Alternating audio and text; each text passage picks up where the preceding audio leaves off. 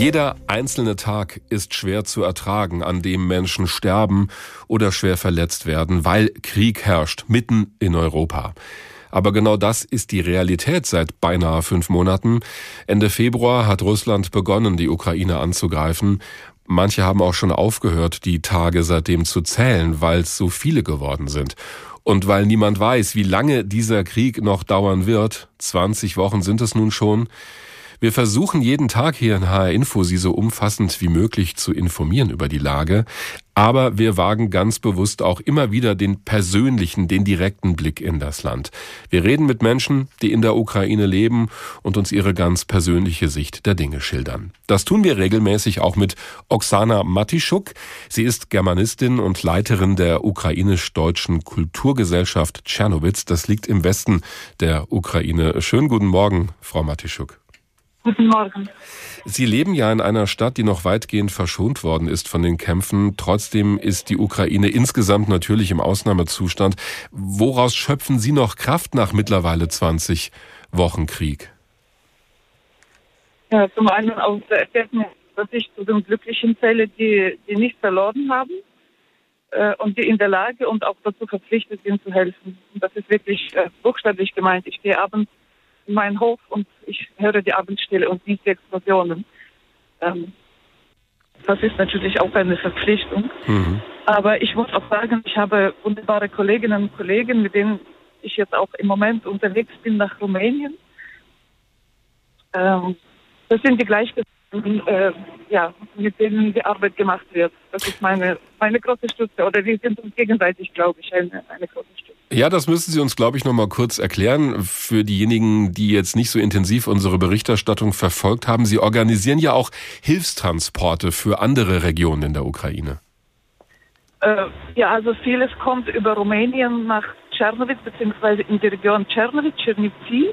Aber vieles geht auch weiter. Wir haben inzwischen, ich meine, das universitäre Team hat ein, ein Netzwerk freiwillige Helfer, die in andere Regionen fahren.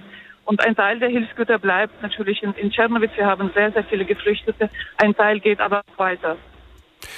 Ich könnte mir vorstellen, wenn Sie da so aktiv sind und wir merken ja auch gerade, Sie sind ja jetzt, wo wir miteinander reden, auch wieder unterwegs, hilft es auch, mit diesem Krieg irgendwie zurechtzukommen? Also sich halt ständig mit möglicher Hilfe zu beschäftigen?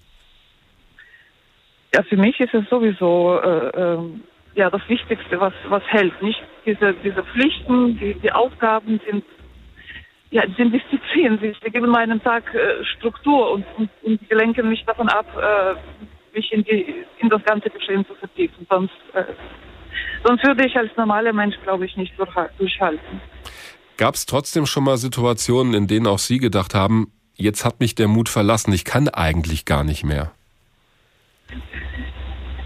Ich glaube, so schlimm war das nicht, aber es ist schon manchmal morgens so, dass ich aufwache und denke, äh, nein, äh, ich schlafe lieber weiter. Ich möchte nicht mit der Realität konfrontiert werden. Mhm. Aber das Pflichtgefühl ist schon ein, ein sehr, äh, eine sehr große Hilfe.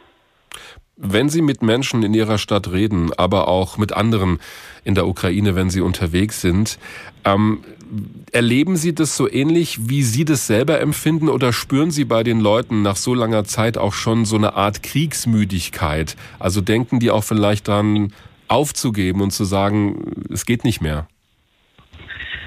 Ich muss sagen, ich rede meistens mit, mit Menschen, die Ähnliches machen wie ich.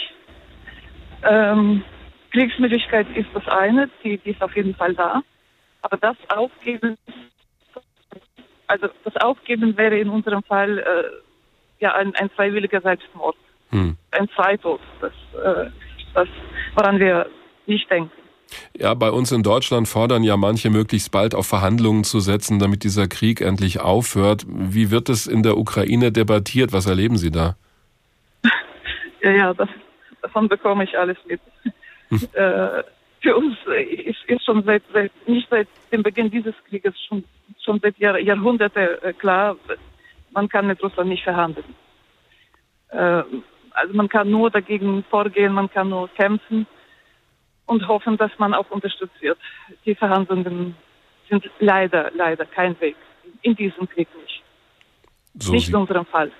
So sieht das Oksana Matischuk. Sie ist Germanistin und Leiterin der ukrainisch-deutschen Kulturgesellschaft Tschernowitz. Das waren Ihren ganz persönlichen Eindrücke aus der Ukraine. Wir haben gemerkt, sie ist unterwegs, deshalb war zwischendurch die Verbindung ein bisschen schlecht, aber ich glaube, man konnte das meiste verstehen.